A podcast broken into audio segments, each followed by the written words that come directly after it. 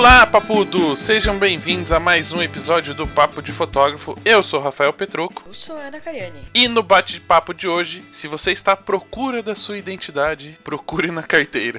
Tô brincando. Ouça esse episódio, mas antes vamos para os recadinhos.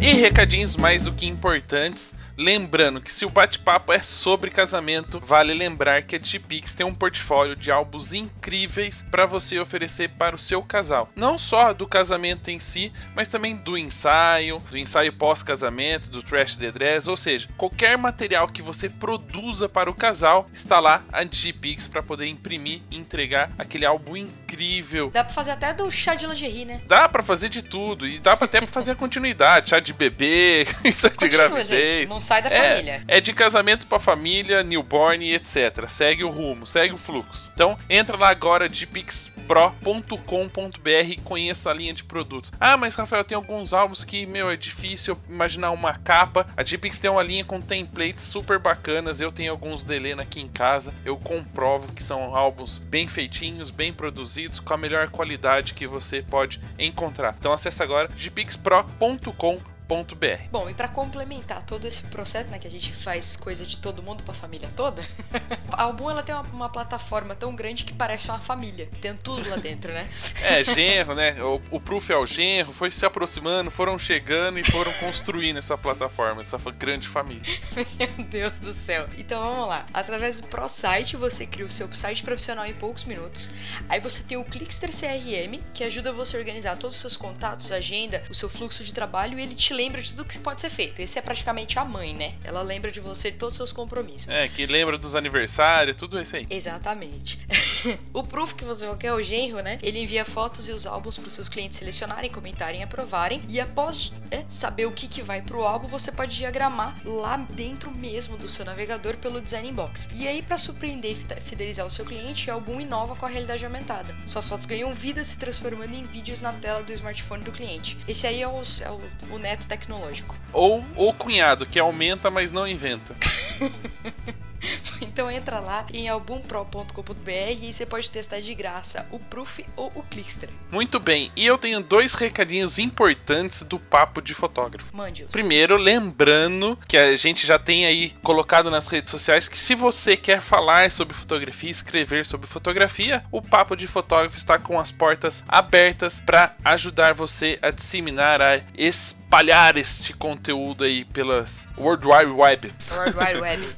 pelo www. Então, se você tem um conteúdo bacana de fotografia, quer espalhar isso pelo mundo, escreve pra gente no contato arroba papodefotografo.com.br que a gente vê se o conteúdo encaixa na nossa proposta e coloca no ar o mais rápido possível. A segunda dica, eu já deveria ter falado isso alguns episódios atrás, mas eu sempre me esquecia, dessa vez eu lembrei, é que a partir de agora a gente vai fazer uma gincana, né? Você escutou um papo de fotógrafo, um episódio ou qualquer outro programa que está rodando aqui na nossa plataforma, se você compartilhar no Stories, no Facebook ou no Instagram mesmo, na, no feed, né? Marca a gente, não esquece de marcar, que cada publicação que você fizer com a gente marcado e que a gente veja a publicação, você vai todo mês concorrer a um prêmio. Ó, Bom, hein? Pode ser voucher de parceiros, pode ser caneca do PDF, Pode ser ser, abraço. muitas coisas. Pode ser abraços, chocolates, balas. Ah, não, esse é pra gente.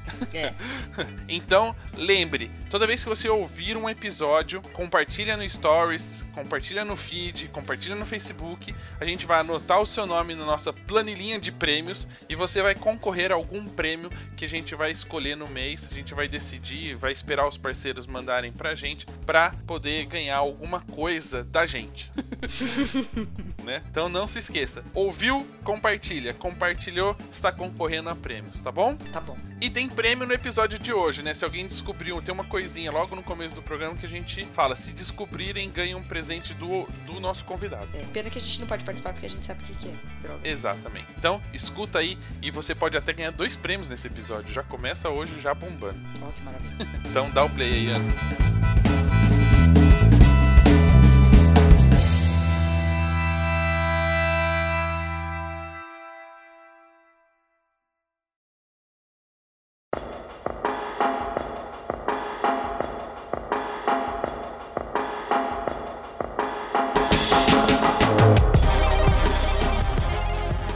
Então vamos dar as boas-vindas ao nosso convidado do episódio de hoje, Dani ou Danis. Se vocês ouvirem usando essas duas terminologias durante o programa, a gente pode contar em off depois para quem perguntar. Combinado? Combinado assim, Danis?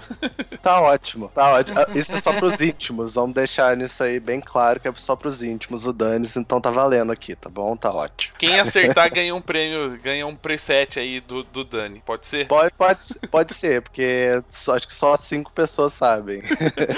e duas estão gravando este programa e não podem participar. É, então, tem três chances aí. então, aproveitando, vamos conhecer um pouquinho dessa história. Como é que a fotografia chegou até você? Então, gente, chegou de um jeito meio inesperado, assim, porque foi o seguinte: eu comecei a fotografar em 2009 e muito disso eu devo a uma sobrinha minha que nasceu nessa época. Eu acho que tem muita essa relação, né, de quando nascem as pessoas e você quer fotografar e tal. Mas o pai dela, que é o meu irmão mais velho, quando eu nasci, ele tinha acabado de comprar uma câmera super legal na época. Era filme ainda, mas e que eu uso até hoje e tal, mas depois a gente pode chegar nisso. E todas as fotos que eu tenho da minha infância que foram dessa câmera é, é super legal. São as melhores fotos que eu tenho de toda a minha infância. E eu quis proporcionar isso para ela também, de certa forma. Então eu falei, ah, eu já era, sempre fui mega nerd, sempre gostei de tecnologia. Ah, vou investir, vou comprar uma câmera, vou aprender mais ou menos a usar para ter umas fotos dela nessa infância e tudo mais. Eu tinha 16 anos na época, então comecei assim, bem novinho mesmo a fotografar e com o tempo eu comecei a curtir aquilo ali. E toda oportunidade que eu tinha de fotografar na minha cidade, que eu sou de São Lourenço, Minas Gerais, sul de Minas, cidade bem pequena, então a gente acaba que a gente conhece todo mundo, então, ah, tem um evento aqui de, sei lá, de balé, tem um evento aqui de música, de não sei o quê. Então eu ia conversando com o pessoal que a gente acaba conhecendo a cidade inteira, então a gente ia entrando, ah, vou fotografar isso aqui, vou ver como é que é e tal. E eu comecei a curtir. E numa dessas eu conheci a minha sócia, que é até hoje a gente fotografa junto, e ela também tava meio nesse início e tudo mais, e ela me chamou pra fotografar um casamento. E eu tinha essa idade ainda, 16, 17 anos, e foi super louco assim para mim, porque eu nunca me imaginei fotografando casamento casamento, tipo, nunca mesmo tinha passado na minha cabeça. Acho que eu nem tinha ido em tantos casamentos assim na vida para saber como que funcionava. E eu fui. Você nem né, sabia o que era aquela... casamento, na verdade. Sabia que tinha comida à vontade depois da cerimônia. É, eu, exatamente. É, eu sabia comer. É, eu sabia comer. Né? 16 anos, malemar, você sabe, você sabe de festa de 15 anos e ia ter uma noção maior. E eu fui e, tipo, foi super engraçado, que eu tinha, tipo, uma Canon T1i com uma lente do kit, peguei um flash emprestado, não sei o que, e, tipo, ela foi me buscar em casa, e e minha mãe desceu, imagina, cara, que vergonha, pessoa de 16 anos. Minha mãe desceu e falou: você vai trazer meu filho de volta, né? Tipo, imagina a cabeça da mãe, fala, ah, você vai sair para fotografar um casamento com 16 anos. O moleque, você nem acabou de sair, né? Cria. Então, fui,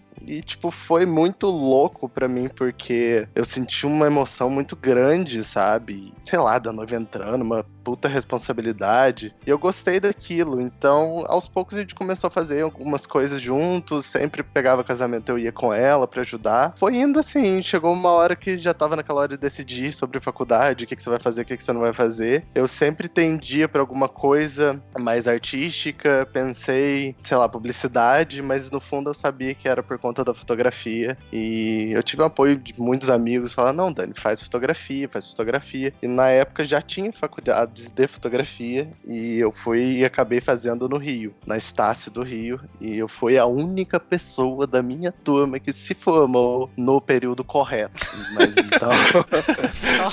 Nossa senhora. Mas isso é bom ou é ruim? Que aí a formatura Não. praticamente você foi sozinho, né? Não, foi péssimo, porque tipo, a formatura tipo, era uma mistureba de todas as formaturas, de várias turmas. É tipo fotografia, só era eu, sabe? Tipo, né? Porque é, é realmente foi uma batalha batalha para poder passar aquilo lá, porque. Ah, é outros assuntos, mas no resumo tinha muitas classes e muitas aulas que eram online e era muito difícil você passar naquilo, porque não fazia muito sentido para mim e para ninguém. Então a maioria da galera começou a desistindo, desistindo. No final das contas, eu fui o único exemplar, entre muitas aspas, que conseguiu terminar tudo no tempo de dois anos e meio, que era o tempo mesmo da faculdade certinho. Mas valeu como experiência, mas eu tenho outras opiniões sobre. Eu acho que com 18 anos é válido para você fazer alguma coisa séria que você precisa ter compromisso compromisso. Mas hoje em dia, se eu tivesse começando a minha carreira, eu acho que eu investiria em um workshop por mês, que era mais ou menos o valor da mensalidade, do que ter, ter que estar tá lá de segunda a sexta, de manhã e tudo mais. Não, ou investiria num curso que pelo menos desse retorno financeiro, né? também, também. Eu poderia voltar à tarde e falar: publicidade não é uma má ideia, né? Parando pra pensar. Mas acabou que foi, foi rolando e foi legal. Acho que mais por ter conhecido as pessoas do que pelo curso em si. Eu acho que o curso em si eles queriam empurrar muita gente para sair dali um fotojornalista. Eu acho que era o que eu não queria ser, assim. Então foi, foi legal, mas teve uns pontos que hoje em dia eu penso que eu eh, seguiria outro caminho sabe? Acho que é até legal falar, porque tem muitas pessoas hoje, principalmente quem tá começando, sempre perguntam, né, pra gente que tá no mercado: é, ah, o que, que eu tenho que fazer? Eu tenho que fazer uma faculdade de fotografia ou um curso? Depende muito do que você busca. A faculdade é interessante por causa do diploma e a gente sabe o quanto isso é importante para a sociedade. Mas para o é. mercado fotográfico não tem tanta validade assim. Às vezes vale você guardar o dinheiro e investir em cursos ou workshops de coisa que você realmente queira fazer, né? É, exatamente. Eu acho assim, eu fiz. Eu comecei em 2012. Naquela época, literalmente por mês eu tava gastando com um bom workshop que eu poderia fazer pagando a mensalidade. Então acho que isso tem que colocar muito no peso e você vê se vale a pena ou não. É, eu literalmente entrei na faculdade sem saber nada. Então, tipo assim, eu entrei na faculdade fotografando automático, não sabia o que era o manual. Então, para mim foi muito bom ter esse empurro de uma coisa acadêmica aos poucos e ver vários, tipo, áreas da fotografia que eu curtia e outros também que eu não curtia, que eu acho ótimo também você experimentar uma coisa e falar, não, acho que isso aqui não é muito para mim e tal. E até naquela época eu achava que eu seria um fotógrafo ou de moda ou de show, de banda e tudo mais. Mas com o tempo eu fui curtindo cada vez mais o casamento. Eu acho que foi. Eu fui me acertando com ele para fazer alguma coisa que eu realmente curtisse e fosse minha cara, sabe? Em paralelo com isso, eu fiz um curso de artes visuais. Eu super indico para quem mora no Rio, que é lá no Parque Laje. É um curso que é gratuito, você tem que fazer uma prova para passar. Mas é bem legal porque eu estudei muito arte e vendo aquilo, eu tentava puxar tudo para o meu lado que eu poderia aproveitar para fotografia. Então estudei muitos pintores, muito, uma galera muito legal que envolvia muito a pintura, eu enxergava muito aquilo e relacionava com luz. Então foi muito legal para ter esse background artístico mesmo, assim. Foi muito importante para mim. Eu acabei fazendo praticamente o mesmo tempo que eu fiz de faculdade, eu tava lá no Parque Laje durante a, a noite, assim. Foi bem legal para mim. E provavelmente você aprendeu muito mais sobre composição e luz no curso gratuito do que na faculdade. Com certeza. Eu tive umas, umas aulas de, de iluminação para teatro, que foi super legal. Eu tive outra que era sobre. Eu não lembro o tema exatamente, mas era sobre, tipo, uma fotografia mais, mais artística. Então a gente tinha que meio que fazer algumas tarefas e voltar no, na semana seguinte com umas fotos diferentes e tal. Foi, foi bom para eu puxar um pouco a parte mais criativa do que técnica, que puxava muito na faculdade, sabe? Mas eu, eu não sei hoje em dia, mas na minha época eu achava que a faculdade era bem defasada, assim, sabe? Eu passei dois anos e meio estudando sem ter uma, uma aula de Lightroom. Então foi meio tipo, meu, como que eu vou sair daqui, sabe? Sem ter uma, uma base de alguma coisa que pra gente hoje é fundamental. E, então, depois que eu terminei, eu resolvi que, na verdade, eu sempre tive esse plano de fazer algum curso fora do Brasil. E eu sempre quis é, ter essa experiência de fazer um intercâmbio, de estar ali fora e principalmente, sabe, fazer as coisas por mim mesmo, sabe? Procurar visto de estudante, a papelada toda e fazer entrevista, ver o que, que precisa e realmente provar que eu conseguiria fazer aquilo sozinho, pelas próprias pernas. E acabou rolando. Eu fui em 2015, no dia 31 de dezembro de 2014, pro dia 1 eu cheguei dia 1 em Nova York. Eu fui sozinho pra lá pra estudar numa escola que chama New York Film Academy. Dá pra procurar também por NIFA, que é uma escola super legal. Fiz um curso intensivão deles que eles tinham na época, agora eu acho que não tem mais nesse formato, que era um curso de três meses, que era literalmente o mesmo curso que eles davam em um ano. Só que ele era super intensivo. Eu ficava lá de 8 da manhã até 8 horas da noite, de segunda a sexta, era super puxado. E foi muito louco para mim. Foi uma experiência muito, muito diferente, assim, de eu ter conseguido fazer é, as coisas com a, minha, com a minha própria perna, sozinho, me descobrir muito lá dentro daquele lugar, da, daquela cidade, me entender mesmo como pessoa e o que eu queria fazer depois dali, sabe? Foi muito um ponto de eu vou, eu vou ver realmente se é isso que eu quero pra minha vida e eu vou voltar com uma outra cabeça. E é claro que também foi outros tempos de viajar com o dólar a 2,20, então dava para comprar muita coisa na BH. Essa época foi muito Um boa. sonho de eu todo viajei fotógrafo. no dólar a 2,6. Eu te Nossa, foi surreal. Eu lembro quando eu tava voltando, tava naquele esticada por dólar chegar a 3 reais. Eu tava, meu Deus, tem que ir embora antes disso bater 3 reais. É surreal. Hoje em dia você olha e fala, meu Deus, se tiver 3 reais, tava ótimo. A BH na- no dólar a 2,6 eu, eu, eu queria realmente comprar a loja inteira. Mas é que mesmo a 2,6 não dava, mas. Eu, eu cheguei, no primeiro dia eu fui na BH, eu fiquei 8 horas dentro daquela loja. Escolhi duas opções de hotel. Qual que você acha que eu preferi? Que ficava duas quadras da BH, praticamente. Não, e, e o que que acontecia é que eles passavam no primeiro dia de aula a lista de material que você tinha que comprar, e era tudo na BH. Vai lá Tipo, e é, compra esse seria mais ou menos a Calunga, né? Igual o pessoal passa pra gente da Calunga. É, É, lá. exatamente. A New York Era Film Academy manda a sua lista e você passa na BH pra retirar os produtos. Apresenta a listinha. Nem precisa da lista, né? Você chega lá e fala assim, eu sou aluno do curso tal. Os caras já têm a lista pronta. É. Já, já vem com o pacote, já, já desce a caixinha, já vem a caixinha com tudo dentro. Aham, e a gente tinha desconto pra poder comprar lá ainda, por ser aluno. Então era surreal. E a escola em si, tipo, muita gente me pergunta sobre a escola. E é, cara, foi uma das melhores experiências que eu tive na vida, assim. Foi muito legal. Porque, diferente do que o pessoal pensa, eu estudei muita coisa lá que não envolvia casamento. Então eu tinha a parte muito forte sobre iluminação para estúdio, retrato. É, a gente tinha umas aulas de artes que era um negócio surreal. Tipo, ah, vou mostrar aqui esse pintor, tal, esse slide. Abrir um slide rapidinho. Ah, mas agora fecha os livros, a gente vai lá pro MoMA ver as pinturas dele. Tipo, normal, segunda-feira. Vão lá pro MoMA ver as pinturas dele ao vivo, parará, parará. Então, assim, a gente tinha essa algo que, sei lá, não sei explicar que ter essa vivência foi muito importante pra mim. E eu não tive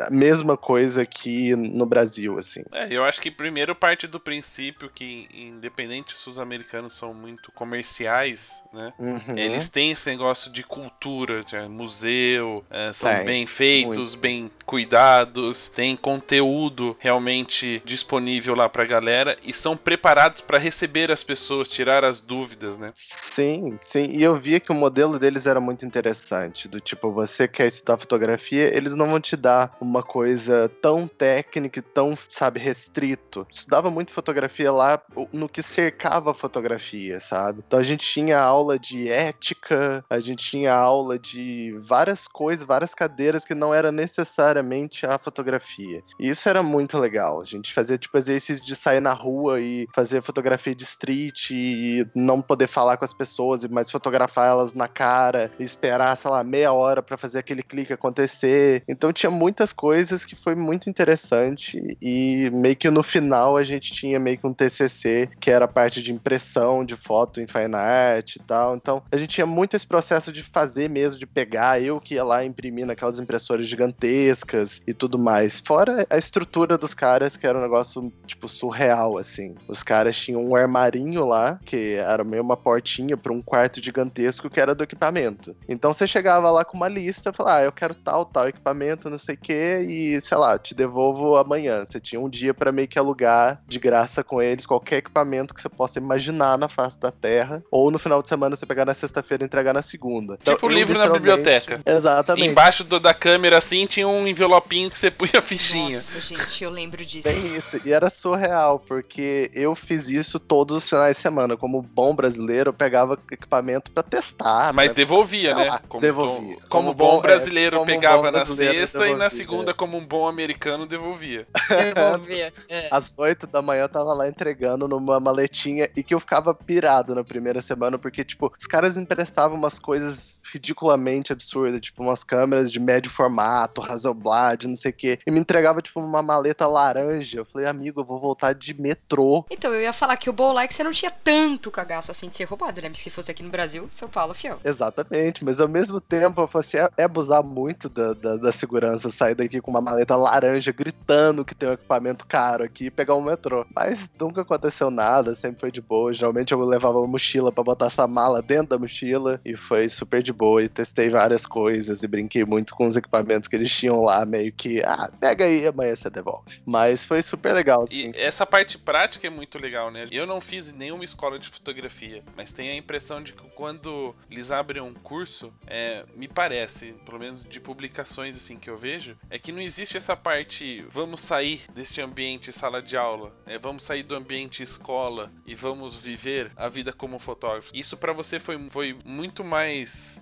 uh, professor, assim, foi muito mais conteúdo prático do que teórico. Exatamente, era muito isso de vamos pegar a câmera aqui, vamos fotografar, vamos sair ou vamos montar um set de luz aqui. E os caras, era uma coisa que eu via muito disso, deles não terem medo de você botar a mão no equipamento. Então, é, eles até incentivavam, tipo, ah, vai montar esse set de luz aí, se vira, pega esses stands aqui, bota a luz assim, assim, assado, faz do jeito que você quiser. Então a gente botava muita mão na massa. Então essa era a parte que eu curtia muito, assim, e realmente eu indico. E, e o que foi bom para mim, na real, não ter essa parte do que eu trabalhava mesmo, que era casamento e tudo mais, porque o mercado lá é totalmente diferente. Eu acho que eu não ia conseguir aplicar nada quando eu chegasse aqui, se fosse o foco só nisso. E é, é, fora que você tem, né, contato com vários outros fotógrafos, tinha uma galera lá de tudo quanto é canto do mundo, era só eu e mais uma brasileira, o resto cada um de um canto, então é legal ter essa troca, né. E essa experiência com outros países, é, você teve algum feedback? Que uma coisa é você como brasileiro, numa realidade aqui, chegar na, naquele lugar e ter tudo isso à disposição. Você uhum. sabe de alguma história que é muito parecida com a nossa? Ou se, por exemplo, quem é da Europa, que também tem uma certa facilidade com de comprar os equipamentos, ter acesso a tudo isso, tinha uma experiência diferente? Então, isso foi muito curioso, porque eu fui descobrir na primeira semana que eu tava numa turma de milionários e eu era só um brasileirinho. Então, assim, a galera tinha muita grana pra estar tá ali, pra, sei lá, investir em equipamento e tudo mais. Eles nem precisavam ficar pegando emprestado pra testar, né? Não, eles claro que deles. não. Eles, eles tinham umas coisas absurdas e tal, e tava todo mundo meio que acostumado nisso. E eu só fui, só fui reparar, tipo, realmente que a galera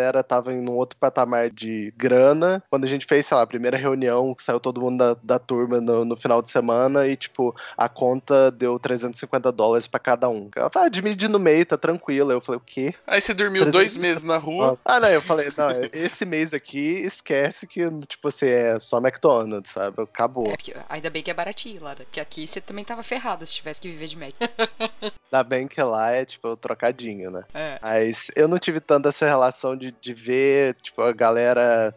Como cada um era de um canto do país, do, do mundo, é, era muito louco você ver o que cada um fotografava. Então tinha uma galera que já vinha de um background totalmente diferente de fotografar cavalo, que eu achava muito doido, mas tipo, eu só fazia isso. Uma outra galera que era mais retrato, enfim, tinha uma galera meio que tava querendo se encontrar ali. Mas a minha turma que eu peguei era tipo uma galera que já tinha mais ou menos a condição, assim, digamos. Mas é, é legal, foi legal ter essa convivência e ver o estilo de fotografia em tudo quanto é canto do mundo, assim, é muito diferente do nosso. Uma perguntinha, uma curiosidade para quem se interessou de repente é, em arriscar ir para Nova York fazer um curso parecido com o seu, é como é que é o uhum. processo? É, existe um processo seletivo? É Sim. como se fosse um curso, você Sim. se inscreve. É igual ao NIP, você se inscreve e tá dentro? Não, não. é tipo, muito. É legal, assim, porque eles fazem um. Na verdade, acho que o maior processo seletivo deles é em questão do inglês, né? Porque como tudo lá ninguém vai te traduzir nada e, e, querendo ou não tem muito termo técnico que eles vão usar, você tem que estar com o inglês mais ou menos é, puxado. Então, basicamente o que eles querem é fazer tipo uma entrevista com você para ver em que nível você tá de trabalho, é, principalmente seu inglês, se ele tipo super fluido para você conversar, trocar ideia lá numa boa e conseguir, né, absorver, entender tudo que eles vão passar. E também eles exigem um visto de estudante, que é a parte mais chata de você fazer. Mas depois disso é, é, bem, é bem sossegado todas essas partes. Você tendo inglês legal e conseguindo a parte de documentação, que é a parte mais chata, que você tem que traduzir é, um tanto de documento, vai e volta, não sei o que, faz o visto estudante e você tá tranquilo para ir. É sossegado. E eu super recomendo. É, e a única dica sua é que se houver um happy hour entre os amigos, primeiro pergunte quanto vai dar conta, não, né? Exato. É, não pergunta. Você tem que chegar e ficar mais tranquilo, ver onde eles já escolheram. Tanto é que eu, eu fui em dois happy hours. No primeiro, que deu 350 doses. No segundo, que é pra fina, finalizar o curso, que eu falei, cada um leva o seu prato. Eu falei, eu vou fazer um, eu vou fazer um brigadeiro como bom brasileiro. Fiz um brigadeiro. Pô, custou baratinho. Não, e fez maior sucesso. A galera falou, nossa, que que é isso? Nunca comi. Eu falei, ah, é uma iguaria do Brasil, meu querido. Você não tem noção. e foi ótimo. então tem esses truques. Depois dessa experiência lá em, em, Nova York, né? Você resolveu voltar para o Brasil.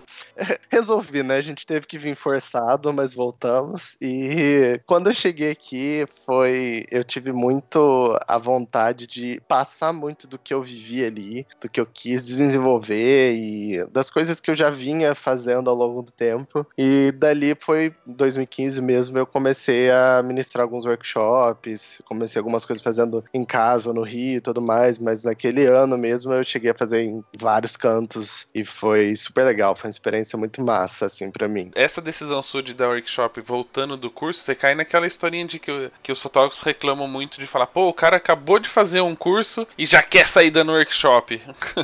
Sim, não, total, né? É, quem vê de fora sempre, não sempre fala, mas pode ter esse pensamento. Mas era uma coisa que eu já vinha fotografando desde 2009. Fui fazer o curso em 2015, então já são seis aninhos aí até. É, mas é óbvio que o curso me mudou muito, me fez enxergar algumas coisas e eu tenho muito essa vontade de passar isso para frente, assim. É, não, não tinha intenção de fazer um workshop para trazer pessoas e segurar a informação ou enfim. Eu queria realmente compartilhar aquilo que eu tava pensando, que eu tava vivendo. Eu tive muita coisa relacionada à edição que eu curti muito, que eu aprendi muito lá e que eu não via as pessoas naquela época aqui falar muito sobre e eu queria muito passar isso para frente. E foi muito legal, assim. Até hoje eu continuo com os workshops, mas esse ano mais devagar, eu acho que devo sair alguns em grupo, mais ou menos nesse semestre ou no segundo, mas eu tenho focado muito agora em workshop individual, porque é uma das coisas também que eu, que eu queria que existisse quando eu comecei, sabe? Você ir atrás de um fotógrafo que você gostar e ele ficar no um a um com você e querendo passar as informações que você tá precisando agora. E tem sido legal, assim,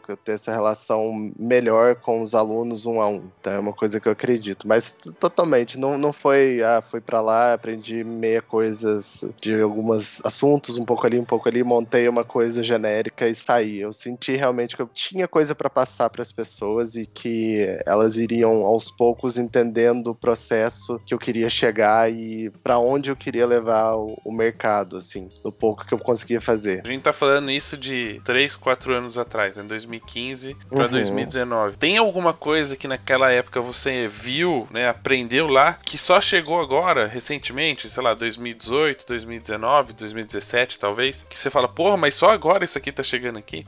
Eu acho que não teve tanto assim, não, mas eu acho que na época, quando eu vim, tinha muita coisa relacionada a Lightroom, a atalhozinhos que tinham ali, que o pessoal não usava, e que naquela época ainda eu acho que muita gente em volta de mim usava muito câmera RAW do, do Photoshop, em vez de usar Lightroom mesmo. Pouca gente se aventurava nisso, e não tanto assim, não senti tanta diferença para hoje, assim, mas em questão de, de iluminação, assim, de equipamento que a galera usava lá para fazer foto de estúdio e tudo mais, e isso até hoje eu não consegui ver sendo algo padrão aqui no Brasil, sabe? Eu conheço a galera que fotografa em, em mais em estúdio, moda, retrato e tal, e a galera não tem o mesmo a mesma técnica apurada que os caras tinham, sabe? Eu lembro de um retrato que a gente fez, tipo, que era meio que oficial do nosso grupo, que o cara que era tipo o professor mesmo de estúdio absurdo, o cara montou com acho que tipo 26 luzes. Era um negócio surreal assim. Era tipo luz para, sei lá, ah, o seu tênis vai ser iluminado por isso aqui. Era um negócio muito minucioso e que eu não vejo tanto aqui é, quanto eu já via lá, tipo, em 2015, assim, por conta de tudo, de realidade, de custo, de produção e tudo mais, assim. Não é uma coisa tão acessível pra gente ainda. E para eles era, tipo, segunda-feira, sabe? E eu via muito também que me impressionava como os professores de lá tinham acesso a equipamentos muito mais desenvolvidos que a gente. Na época que tava saindo aquele iMac que parece uma lixeirinha, aquele Mac Pro, na verdade, é, todos os meus professores estavam, tipo, encomendando como se fosse, tipo, normal aqui. Eu ficava pensando, cara, quando que um professor meu de fotografia aqui vai ter acesso a um computador que custa, na época, custava lá, 30 e tantos mil, 40 mil reais. Sabe? Não, hoje ainda continua custando tudo isso. Na verdade, deve estar até mais, é porque o dólar tá mais alto. Eu tô vendendo Sim, o Onix sim. pra comprar um Mac novo. Né? É tipo isso. É tipo isso. Então, é, essas partes que eram mais gritantes de diferença de lá pra cá também. Você foi como fotógrafo de casamento e voltou um fotógrafo mais completo, né? Talvez até tirando da própria marca ou do próprio estilo a, a fotografia de casamento, já que você adquiriu tanto conhecimento. O que que esse processo, esse aprendizado, tanto da faculdade aqui no Brasil quanto em Nova York, trouxe para sua identidade, né? Como você falou, ah, eu aprendi mais sobre luz, até sobre pós-produção, e o que que isso começou a mudar no seu trabalho, se a gente falar de identidade da fotografia? Legal, legal. Então, eu acho que ele trouxe muito eu repensar o que eu queria fazer. Eu repensar no processo que eu já estava fazendo antes, se era realmente aquilo que eu queria. E eu acho que eu fiquei 2015, 16, quase um pouco de do 2017, maturando isso e até entrando meio que numa crise de identidade por conta de tudo que eu vivi lá e tudo que eu estava pensando, porque eu fotografava muito e não me via dentro daquelas fotos. E eu acho que essa é uma das partes mais importantes no fotógrafo, é você fotografar e se enxergar ali. Então, eu levei um bom, um belo de um tempo refletindo sobre o que eu queria fazer, o que eu teria que mudar e foi um processo longo assim, mas com certeza toda essa parte de ter ido lá para fora e literalmente não só, né, a parte do estudo, mas você tá sozinho e tendo tempo para refletir sobre, me ajudou bastante nisso. Mas eu acho que voltando para cá eu tive muito contato com outras pessoas, com outros workshops e tudo mais que de certa forma não foi tão legal para mim assim. Eu acho que às vezes a gente absorve muitas coisas que as pessoas falam e toma muito como verdade. E às vezes isso pode te, te abalar assim de, de certa forma se você não for tão resistente. Eu senti muito isso. Principalmente 2016 2017 eu acabei fazendo alguns workshops por aqui que às vezes eu saía do workshop e fotografava um casamento e olhava e falava cara mas essas fotos não são minhas são muito mais do cara que eu vi ele falando e tal. Então eu meio que tive que sabe tava indo num caminho tive que dar ré voltar e ir atrás do que eu tava acreditando, do que eu sempre quis fotografar, para poder hoje eu estar tá com uma identidade definida e, enfim, ter alguma coisa que você olha e fala, não, essa foto é do Dani. Então isso eu acho que é uma das coisas que eu demorei muito tempo, mas que eu sempre quis atingir, essa parte de você olhar e se identificar e saber que é a, a foto de fulano tal e não sei, XYZ sem precisar ter uma assinatura ali embaixo, sabe? Você falou uma coisa que é muito legal e eu, eu acho que faz a gente pensar, é que você falou assim, ah, eu fui em alguns workshops e absorvi tudo aquilo que falaram e não fui resistente o suficiente para entender o que me servia ou não, né? E, e que isso te atrapalhou, te criou uma, deu uma crise de, de identidade, de será que existo, será que não? Isso é legal falar porque às vezes a gente vai, a gente quer mudar, né, nosso trabalho, quer buscar algo novo e vai de peito aberto para um workshop ou alguma palestra, algum congresso e de repente a gente não tem a resistência o suficiente para entender que aquilo não serve pra gente. E aí a gente vai absorvendo um monte de coisa e no final das contas a gente não não encontra a nossa identidade, né? Exatamente. Eu acho isso muito perigoso assim, principalmente quem tá começando e não sabe muito para qual caminho quer trilhar, você escutar um feedback de alguém, absorver aquilo como verdade e você cair na, na mesmice ou tentar reproduzir o trabalho daquele cara que não adianta, você não vai conseguir reproduzir o trabalho de ninguém, ainda mais olhar aquilo e, e se frustrar, sabe? De você não enxergar que é você. Então eu acho que a gente precisa até ter uma curadoria sobre os workshops que a gente vai fazer. Hoje em dia eu faço muito isso. Do, os workshops que eu tô indo é porque realmente eu acredito que aquela pessoa tem para me passar alguma coisa que vai somar no meu trabalho e que seja a gente tá meio que, sabe, na mesma estrada, sabe? Então isso é uma coisa muito importante para mim hoje, né? Mas antigamente não era. Antigamente acho que eu tinha uma cabeça muito, ah, é sobre casamento, mas casamento é um mundo tão amplo, né? Tem o cara que quer fotografar os casamentos super clássicos, tem o cara que quer fotografar as fotos super mega compostas, com camadas, não sei o quê, e tem a galera que acho que é a minha, a minha tribo, que é a galera que são dos casamentos mais românticos românticos, com aquela cara mais gringa, casamento de dia, céu aberto e tudo mais, e que às vezes eu batia na tecla disso, em 2016, 2017, mas eu tava eh, junto da galera de, de casamento mais clássico, para ganhar prêmio, entre aspas, mas que é, não era voltado para o que eu acreditava, e isso foi muito frustrante, porque eu me via aos poucos querendo fazer aquilo que eu não me identificava e afastando do, daquilo, daquele pouco que eu criava, que eu já queria, que era mais essa parte dos casamentos é, mais, a galera fala, mais gringo, mais né, pôr do sol e tal. Então, hoje em dia eu tenho muito essa filosofia de que se eu vou investir num, num workshop, eu vou investir para aprender e somar alguma coisa que alguém me dê a mão e a gente continua no mesmo caminho, não que a pessoa queira me puxar para o totalmente contrário, sabe? É, e eu acho que tem uma coisa muito importante, porque é, pelo menos para mim, né, a gente pode até discutir isso agora. É, é, que assim, você pode você tá escolhendo workshops hoje que tenham a ver com a sua fotografia, mas não necessariamente que as pessoas que dão workshop tenham uma fotografia parecida com a sua. Com,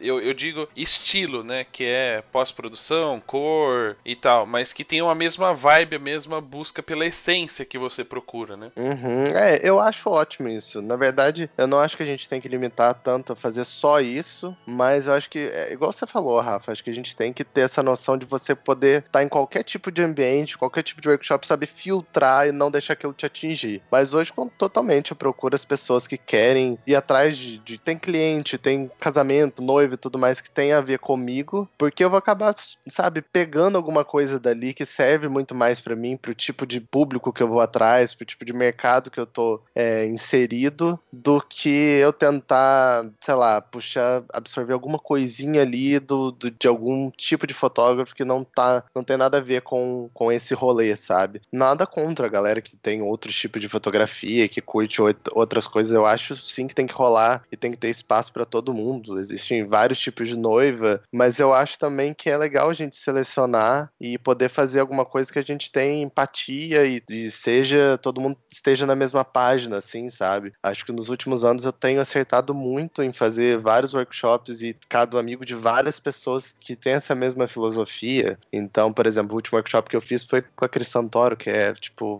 amor da minha vida. É uma pessoa incrível. E foi, tipo, uma super sintonia da gente estar tá ali e trocar uma ideia. E que ela não foi sobre casamento. Era uma coisa mais focada para retrato, até retrato feminino, que é uma coisa que não é meu forte, mas que serviu mil vezes mais para mim. E, enfim, inúmeras coisas do que algum workshop que eu tenha feito que era sobre casamento, mas não era nessa linhagem que eu acredito, sabe? Que eu quero seguir em frente. É, isso eu, eu acabei falando. Você fez um workshop que tem muito mais a sua vibe do que a, a sua técnica, de, digamos assim. Não é um trabalho que isso vai caminhar a sua fotografia, mas vai caminhar a parte essencial da sua fotografia. Exatamente. E eu também acho que a gente pode tirar né, de tudo algum proveito, sabe? Não é porque eu tô num workshop que fale sobre retrato que eu não posso usar isso no casamento. Eu super me enxergava toda hora falando, nossa, eu posso usar isso para fazer um retrato de uma noiva, posso usar isso para fazer alguma coisa no make-off do noivo. Parte de pós-produção nem se fala, a gente pode estar sempre melhorando, ouvindo coisas de outras áreas e tentando aplicar no nosso mundinho. E nesse seu processo de descoberta, né, tanto da essência quanto da sua fotografia, é óbvio que quando a gente fala, ah, hoje eu busco noivos que, que gostem do meu trabalho, da minha essência, mas existe, lógico, aquela parte financeira, né, onde você tem que equilibrar e falar assim, até quando eu vou aceitar trabalhos que não são para mim e em que momento eu vou deixar de aceitar, vou parar de aceitar para realmente seguir. Você teve um, um plano para isso ou foi acontecendo naturalmente? Então, eu acho que isso é muito legal da gente conversar porque a gente não sabe falar não, né? Para mim foi muito difícil você ver e fazer uma reunião com noivos que não tem nada a ver com o teu trabalho e você conseguir explicar para eles de uma forma legal, literalmente, sabe, meio que negando dinheiro que não iria funcionar ou que a gente poderia indicar algum outro fotógrafo que seja muito mais a cara deles. E tudo isso vai de um processo. Eu acredito muito que para cada sim que você fala, você acaba dando vários não. Então, se você acaba aceitando um casamento que não tem nada a ver com você, pode passar uma semana, um mês, para procurar alguém que queira aquela data, que tenha tudo a ver com você, com o seu trabalho, e você tá trancado porque você tava com medo de não fechar aquela data, perder aquele dinheiro e tudo mais. Então, hoje eu tenho uma filosofia de que, cara, aos poucos eu fui fazendo esse portfólio de casamentos durante o dia e toda vez que eu fazia eu puxava isso e falava mais sobre isso, que é uma das coisas mais importantes da minha vida, que eu sempre converso com todo mundo, que é, não adianta, tudo que você mostrar no teu trabalho, no teu feed, no teu Instagram, vai ser o que você vai atrair. E esse era meu, um dos meus principais erros em 2015, 16, 17, é que eu mostrava só casamento à noite e reclamando que não tinha casamento de dia, não tinha casamento de dia, mas eu só mostrava portfólio de casamento à noite. Então, como que a pessoa ia imaginar que o que eu queria fazer, ou que, sei lá, é, é, era o meu diferencial, era o casamento durante o dia, se meu portfólio inteiro era à noite. Então, aos poucos eu fui puxando mais isso, dando mais ênfase e tudo mais. E hoje, a maioria dos nossos casamentos, 80% dos meus casamentos são durante o dia. E eu tenho isso muito firmado, assim, que eu tenho um valor diferenciado para quem casa até 5 horas da tarde, a cerimônia é marcada até 5 horas da tarde, e um outro valor para depois disso. Para justamente cada vez mais as pessoas entenderem que é isso que eu quero fazer, é isso que é a minha essência. É, faz muito mais sentido para mim eu ter um casamento que tá ali durante o pôr do sol, ao ar livre e tudo mais, do que um casamento que começa às 9 horas da noite e vai ter balada, vai ter isso e vai terminar às 7 horas da manhã. Não que eu não goste, eu acho super legal e super válido, assim, sabe? Igual você tava falando, a gente precisa pagar nossas contas. É, me divirto super, existem várias noivas incríveis que me procuram que tem esse perfil mais clássico, mais noite, mas que realmente tem a ver comigo, com a minha vida, com a minha fotografia, são os casamentos durante o dia, sabe? Mas acho que é um processo de você estar tá sempre mostrando aquilo que você quer fazer e muitas vezes abrindo mão de algumas coisas para você aos poucos chegar num, num patamar que você pode não escolher, mas você fica tranquilo da sua consciência para é, decidir que ah, esse casamento vai ser mais legal do que esse, esse casamento aqui vai ser, vai ser mais indicado para outro fotógrafo, esse aqui eu acho que eu vou abraçar mais e fazer algumas limitações para você ter um estilo assim. Agora aproveitando a, a, o gancho, vai ter desconto para quem casar antes das seis da manhã agora? é, se casar de dia tem um preço Nossa. e casar de noite tem outro, e quem casar de madrugada 5 horas da manhã vai ter É Nossa, aí é tenso, porque eu sou uma pessoa que, tipo, quando eu acordo eu tô meio morto, assim, ainda tem que ter umas duas horas ali pra, pra alma entrar no corpo. Então, quando eu vi isso, eu pensei justamente isso. Falei, gente, que horas que esse povo deve ter começado esse making off? Deve ter sido, tipo, duas horas da manhã. Foi a primeira coisa que eu pensei também. É, ele terminou de tocar na balada e já foi direto pro making off dele, porque, caraca... imagina, o making off do noivo foi na balada. Só ele se é. trocando atrás da mesa do DJ. Olha só que incrível que ia ser. Sim, mas é lindo, né? Foi, foi incrível. Mas eu topo, assim, acho que eu prefiro isso do que ah, vou marcar no Cristo 10 horas da noite, sei lá. Mas Mesmo porque vai ser aquela iluminação verde vindo de baixo, né? Nossa, pai, nem falo. Isso aí é uma coisa que você elimina da sua vida, nossa, muda. Mas eu acho que não, nem isso, né? Eu acho que a Ana pode até falar, acho que tem outro sentimento de você, ainda mais eu não tenho família, com filho e tudo mais, mas deve ser outra sensação, já é para mim, você sair de um casamento e chegar em casa 10, 11 horas da noite, se chegar num casamento, do casamento 4, 5 horas da manhã em casa. É outro feeling, assim, sabe? Então é uma coisa que eu tava sempre, também pesou também, querendo ou não, na vida pessoal, esse lance de você fazer um trabalho e ainda ter tempo de ter uma vida social depois que você chega. Então hoje eu consigo chegar num casamento e às vezes, se eu tiver disposição, sair com os amigos para, enfim, ir pra rua e tal, fazer algumas coisas e não chegar em casa, deitar, morrer e acordar no outro dia duas, três horas da tarde. Isso tudo faz parte da, do seu jeito de ser e que vai refletir, acabar refletindo na sua fotografia.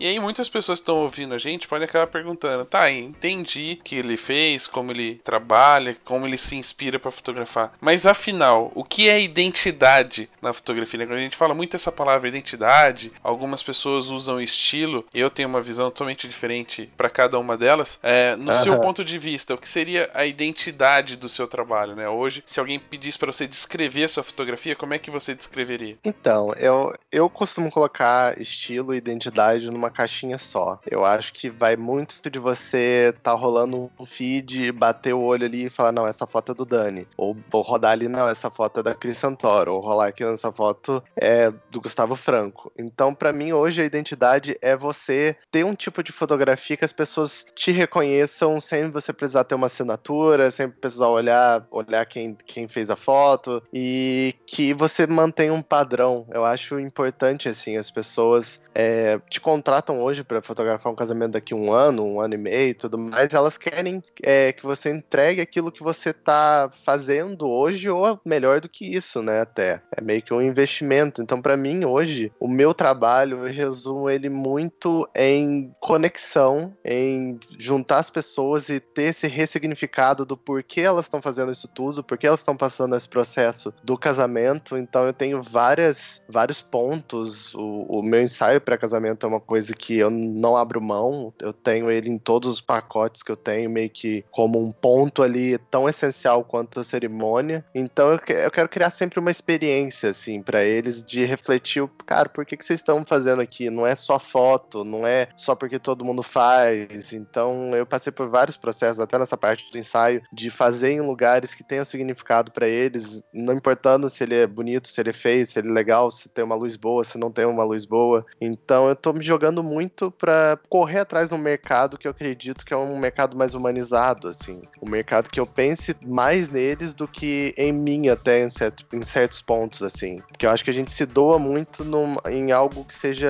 É muito fácil da gente chegar num ponto confortável de que, ah, vou fazer ensaio só naquele lugar, quero fotografar só assim, assim, assado, e a gente não se doa para o que as pessoas querem, que na maioria das vezes são coisas simples, como atenção, como ter um diferencial que não seja só sua fotografia, mas seja o Dani, a pessoa, sabe? Então eu acredito que hoje em dia as pessoas até me comprem, entre aspas, mais por quem eu sou, por, pelo Dani, do que pela fotografia em si. Acho que o primeiro impacto é óbvio que é a fotografia, mas eu acho que quando as pessoas me conhecem mais a fundo, essa conexão e essa empatia que ela vai ter muito mais pela pessoa do que pelo trabalho, sabe? Então acho que hoje em dia meu trabalho resume muito a isso. A algo que seja conexão entre as pessoas, é, discutir todo esse mercado super padronizado, em que as pessoas fazem tudo como se fosse mecânico, como se fosse industrial, e puxar para uma coisa que seja mais único, que seja mais a cara deles, e que eu pense primeiro neles do que eu me colocar num pedestal acima e botar pelas minhas regras, sabe? Mas ao mesmo tempo consigo impor algumas coisas que eu gosto mais. Por exemplo, essa parte de casamento de dia e toda essa filosofia que eu tenho em cima das coisas que eu acredito. Eu tava pensando aqui enquanto você falava uma maneira de ilustrar o que eu imagino que seja identidade e estilo e outras coisas mais que fazem parte dessa caixinha. E não é que eu encontrei um, um objeto que é exatamente a forma com que as coisas podem ser unidas, né, conjuntas. Diga. A pizza. a identidade seria a pizza, né? E aí, cada pedaço Eu achei que você fosse falar cola, mas tudo bem. não, é pizza. Eu vou falar, vamos falar de coisas que fotógrafos também gostam. E que cada Ah, pedaço tá. seria mais ou menos a, a- uma parte da nossa identidade, né? Então, estilo seria um pedaço, a humanização, né? Nós como pessoas seriam outro pedaço. Eh, eu, por exemplo, gosto de fazer as coisas com bom humor, apesar das piadinhas ruins. eh, faz parte da minha identidade. Então, a, a pizza seria a identidade, a pizza inteira, e cada pedaço seria aquilo que formam a identidade, que é o estilo, o nosso jeito de ser, o nosso olhar da fotografia, a nossa técnica fotográfica, e tudo isso montaria a nossa identidade. Você acha que é um- uma boa comparação, uma boa maneira de ilustrar? Eu acho que a maneira mais simples que a gente consegue ver é justamente isso. É uma coisa que você vai agradar todo mundo, né? Cada um vai ter o seu pedaço ali. Que pode ser meia vários meia, né? aspectos. Você pode pedir sabores diferentes. Exatamente, ainda tem mais, né? Ainda digo mais, ainda acho que você pode ainda adicionar uma borda de catupiry que vai ser o seu diferencial, sabe? Só se for o original, hein? Exatamente. Mas que às vezes esse diferencial que foge um pouco do seu trabalho, sabe? Como o Rafa ah, bom humor e tudo mais, mas às vezes essa borda de catupiry pode ser tipo uma tensão, sabe? Uma coisa a mais que você vai fazer pro teu cliente que ele vai te atrair, ele vai meio que tá dentro dessa pizza zona que é a identidade do teu trabalho. Olha, uma boa analogia. Então anotem aí, a pizza do Rafael é uma boa explicação para explicar a sua identidade. Aí você pode pôr pepperoni, pode pôr frango, aí você escolhe o recheio. Uhum. Ó, tá vendo? Dá pra fazer uma palestra sobre pizza, tudo a ver com fotografia. Sim, vou levar um pizzaiolo lá e não arrebentar na palestra só falando sobre isso, sabe? e tem que ter para todo mundo, né? Tem que ter sabores para todo mundo. Né? Exatamente, até vegetarianos, né? Exatamente. E aí, falando um pouquinho dessa brincadeira que a gente tá falando da identidade, mas falar da essência, é, existem duas coisas que fazem parte do nosso trabalho. É a técnica, a essência, né? A gente já percebe pelo seu discurso que a sua essência é buscar muito mais humanização. E, mas qual é o equilíbrio que você tem entre tudo aquilo que você aprendeu na faculdade, em Nova York, trazendo isso para o seu trabalho na prática? Então, eu acho que tem muito esse equilíbrio de ter uma técnica muito até minimalista, eu acho, em algumas vezes, porque, enfim, tecnicamente falando, eu gosto de usar lentes que têm muito mais desfoque do que normalmente teria. Eu uso o tilt shift para bastante coisa, então eu tento ao máximo ter esse equilíbrio entre umas coisas mais é, suaves, mais tranquilas, mais simples, tanto na parte técnica como parte de pós e parte de atendimento. Então acho que é meio que juntar isso tudo. Eu acho que a minha fotografia hoje é uma fotografia muito sensível,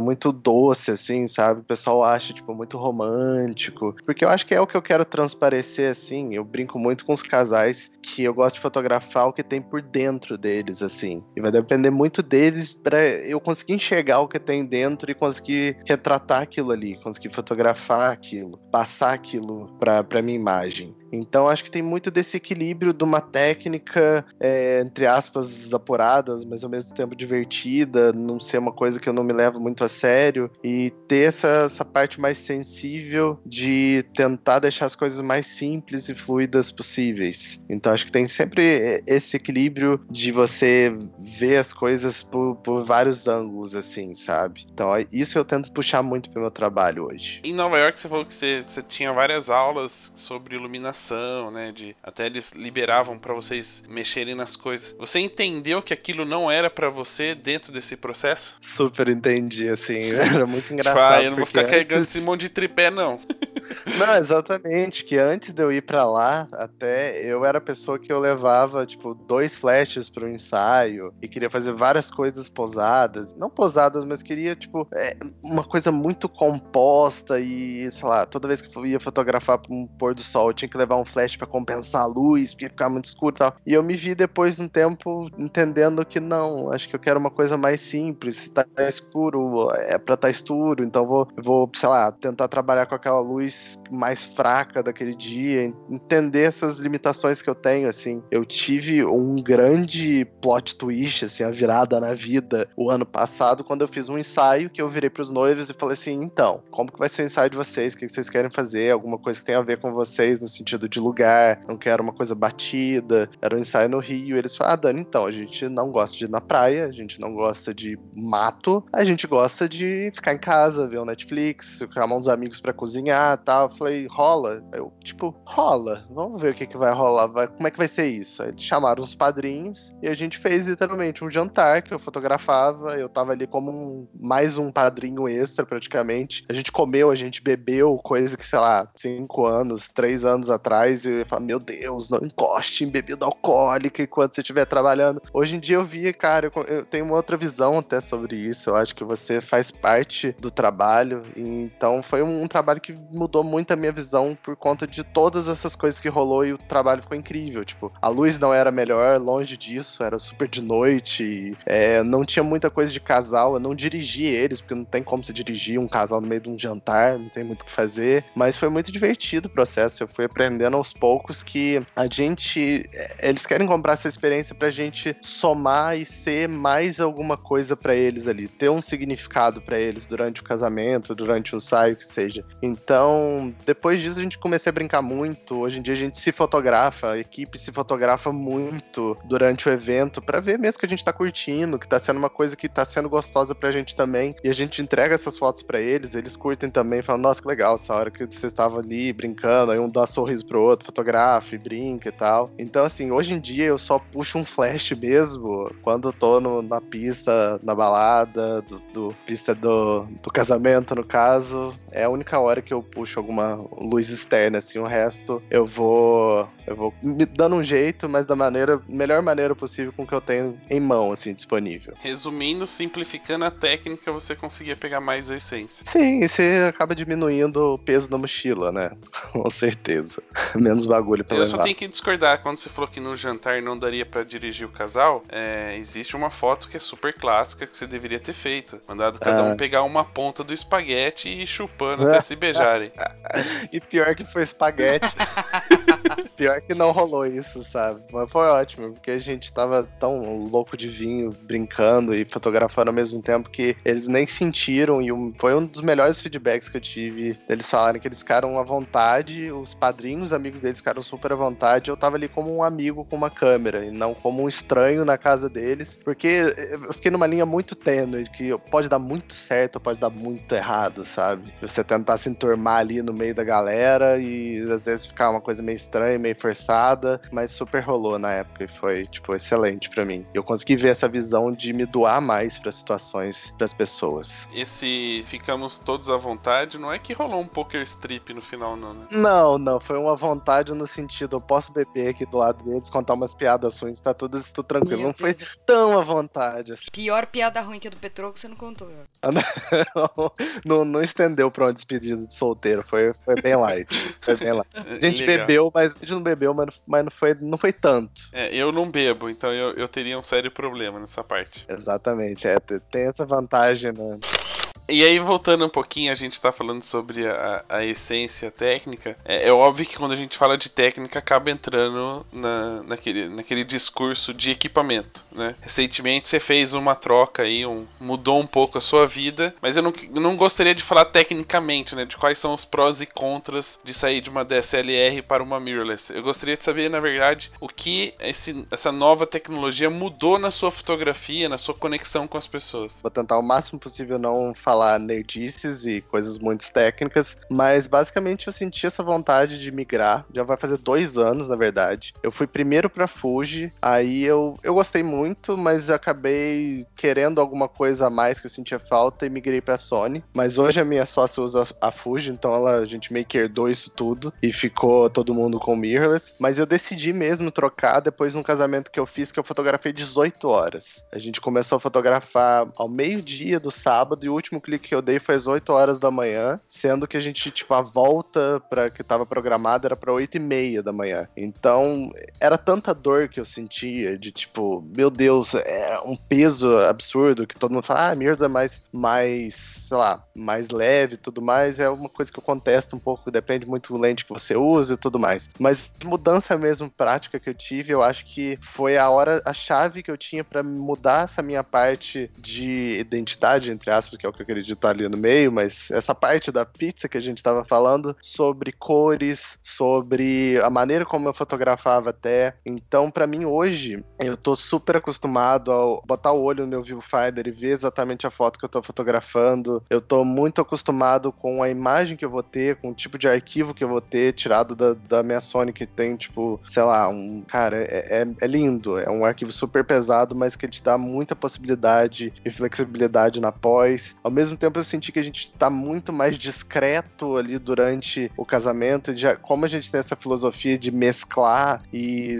você fazer parte do evento, eu acho que você estando mais discreto, com o equipamento um pouco mais discreto, você consegue isso muito mais numa boa do que você chegar e o cara olhar, nossa, ó, o fotógrafo aí. Mas, é, cara, fo- foi muito legal. Pra mim foi muito bacana fazer essa migração, sair um pouco dessa zona de conforto do equipamento que eu tava usando há cinco anos, tentar coisas novas. Estudar coisas novas e ter um resultado e um equipamento que me forçou a montar e chegar numa identidade de cor e de pós que eu sempre quis ter. Então foi fundamental para mim. E fora que partes um pouco mais técnicas, mas o produto final que eu entrego de álbum e tudo mais, eu, eu consigo perceber a qualidade maior que eu tenho ali é, do meu arquivo num álbum impresso ou quando eu preciso fazer algum crop, alguma coisa nesse sentido, assim. Então tem sido muito legal para mim. Tem sido uma aventura, apesar de que é, há dois anos atrás quase ninguém usava aqui no Brasil Sony. Hoje em dia a galera tem vindo muito com as câmeras novas que eles têm trazido, tirando a galera de, de videomaker, que todo mundo é apaixonado, mas para foto ainda tá caminhando. Tem alguns uns poucos que estão vindo e tem sido bem legal usar, assim. Eu, eu tenho me identificado muito com o equipamento, assim, tem sido muito a minha cara e consigo personalizar e tudo mais e deixar cada vez é, a minha câmera, assim, sabe? Tem sido gostoso esse processo. E isso tem feito muita diferença no resultado final.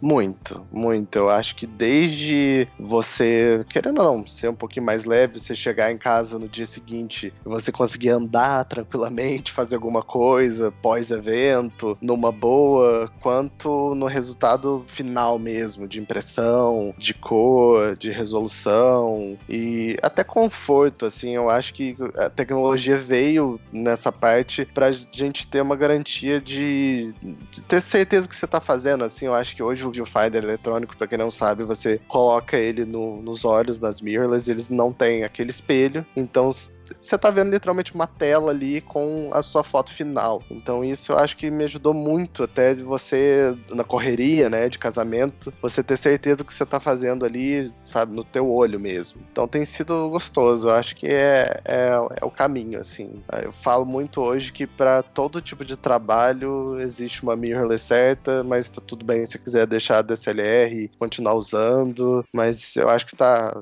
é para onde a gente vai, sabe? Tá evoluindo para cada vez a gente trocar e ter ocupar menos espaço nas nossas mochilas e pesar menos nosso ombro. O importante é que a, a câmera seja uma extensão do nosso olhar, né? E não uh, uh, tipo, ah, só faço isso com essa câmera. Isso aí ah, não, é uma extensão claro. do nosso olhar, isso aí acaba sendo uma bengala, né? Claro, claro. Acho que a gente tem que estar tá com a câmera que você sente confiança, sente confortável e principalmente você estudar e perceber e ir atrás do máximo que você consegue extrair da tua câmera. Que às vezes o pessoal fala, ah, quero trocar, quero mudar, mas às vezes o cara tá com uma baita câmera na mão e se ele estudasse mais, se empenhasse, ele ia conseguir tirar muito mais resultado dali. Mas eu tenho certeza que tem chega uma hora que algumas limitações até às vezes te impedem de fazer alguma coisa mais diferente, mais criativa e que às vezes a solução é realmente mudar. Mas é claro que é, é realmente bem chato esse processo de migração, de vender tudo e vender lente, trocar e testar e não gostar e ver e troca de novo. Mas eu acho que depois que você se encaixa, que você se apaixona pelo que você está usando,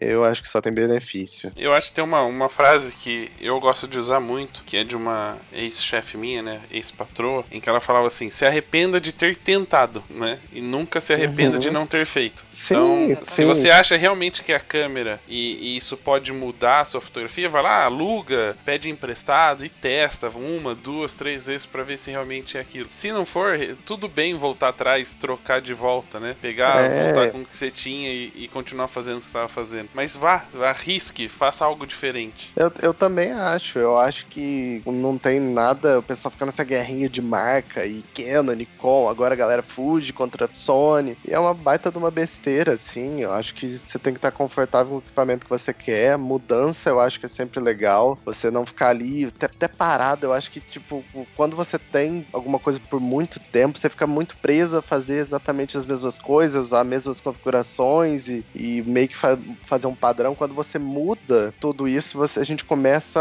a, sei lá, você sente até mais vontade de fotografar, por ter uma novidade, ter uma coisa nova e ter que estudar para poder fazer alguma coisa diferente. Mas é bem isso. Eu acho que assim, trocou, não curtiu, vai ter outra galera que vai ser ótimo para ele, passa para frente, volta, volta atrás, vai para outro, vai para outro. Eu acho que é, é legal. É chato esse movimento de ficar trocando, que dá uma desgastada e tudo mais, mas é bom, é bom, igual você falou, a gente tem que testar e ver o que, que vai funcionar. Se não funcionou, não tem problema nenhum voltar atrás. Muito legal.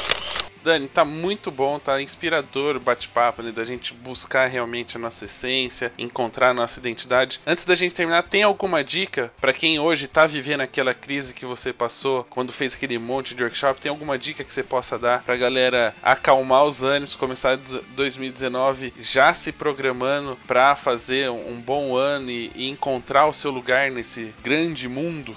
Eu acho que tem. Eu acho que uma grande dica é você fazer esse filtro de, ah, sabe, quando você tá indo num workshop que você não tá curtindo, que a pessoa tá falando alguma coisa, filtra isso e absorve só o que é bom para você. Mas antes disso, quando você for procurar alguém, algum profissional que você se inspira, que você quer ter, é, tentar trilhar o mesmo caminho que a pessoa, no mesmo segmento, tenta ver se realmente é algo que você quer fazer, se é isso mesmo. Basicamente, não, não ouvir, absorver absorver tudo que as pessoas vão falar, porque uma pessoa vai falar A, outra pessoa vai falar B, e às vezes seu pensamento tá no C e é aquilo que você quer trilhar. Então é meio que seguir, sabe, meio que o seu instinto, o que, que seu coração tá pedindo para você e focar nisso. Eu acho que a grande chave que eu posso passar é essa parte de mostrar o que você quer fotografar sempre. Ah, Dani, eu não tenho, não, não fotografo, coisa assim e tal. Cria portfólio, vai atrás. A gente tá sempre criando portfólios, né? Que seja fotografar de graça e tudo mais, mas as pessoas têm que olhar o seu Instagram, ou, enfim, qualquer forma que você esteja compartilhando suas fotos, de ver aquilo ali e ver que aquilo ali é o teu trabalho, que aquilo ali é a tua onda, é aquilo que você quer fazer para as pessoas olharem e falar, beleza, eu me identifico, eu quero fazer. Então é muito disso, sabe? Crise passa, eu acho que a gente não pode ficar nesse looping de que a crise vai tomar conta de você, você vai desistir de fotografar e tudo mais. E ao mesmo tempo eu acho legal conversar sobre isso, porque às vezes a gente tem pode acontecer de você querer desistir de fotografia tá tudo bem também, sabe? Eu tive uma conversa com um dos meus melhores amigos, que é um baita fotógrafo, fez faculdade comigo, não terminou, mas fez faculdade comigo, que no meio da caminhada dele ele falou: ah, Dani, eu quero. Não me vejo fotografando pro resto da vida. Falei, o que, que você se vê fazendo? Ah, eu quero abrir um café. Então, assim, eu acho que o mundo tava muito mais preparado para ter um puta barista que vai fazer um café super incrível do que ter um fotógrafo frustrado que, por mais que ele tenha tentado um milhão de coisas que ele